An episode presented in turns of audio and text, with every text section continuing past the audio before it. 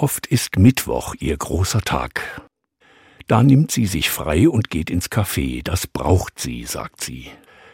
Sie geht immer in das eine Café, wo es ihr Lieblingsgetränk gibt. Kakao aus Zartbitterschokolade mit einer Sahnehaube. Das ist nicht gerade billig, aber das gönnt sie sich.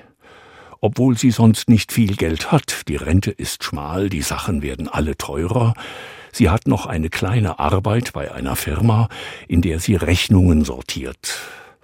So kommt sie gerade so zurecht im Monat, aber das eine muss sein, ihr Kakao.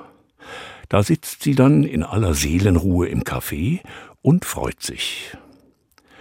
Freut sich über sich selber. Selbstliebe nennt man das. Mittwochs ist mein Tag, sagt sie. Sie braucht dieses nur für sich sein. Man kann nicht nur geben. Man muss auch still sitzen, zartbitter Kakao trinken und sich selbst lieb haben. Selbst Jesus wusste das, als er von der Liebe sprach, andere lieben wie dich selbst. Das tut sie und braucht es. Das mache ich nur für mich, sagt sie.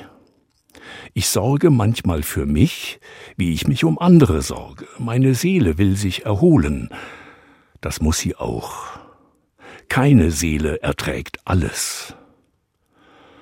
Und während sie da so sitzt in dem Café und ihren besonderen Kakao genießt, denkt sie an Menschen, die sie in den nächsten Tagen besuchen wird. Da wird sie wieder fragen, braucht ihr etwas und will ihnen eine Hilfe sein, wie sie sich auch selber hilft, immer mittwochs, mit dem süßen Seelenkakao.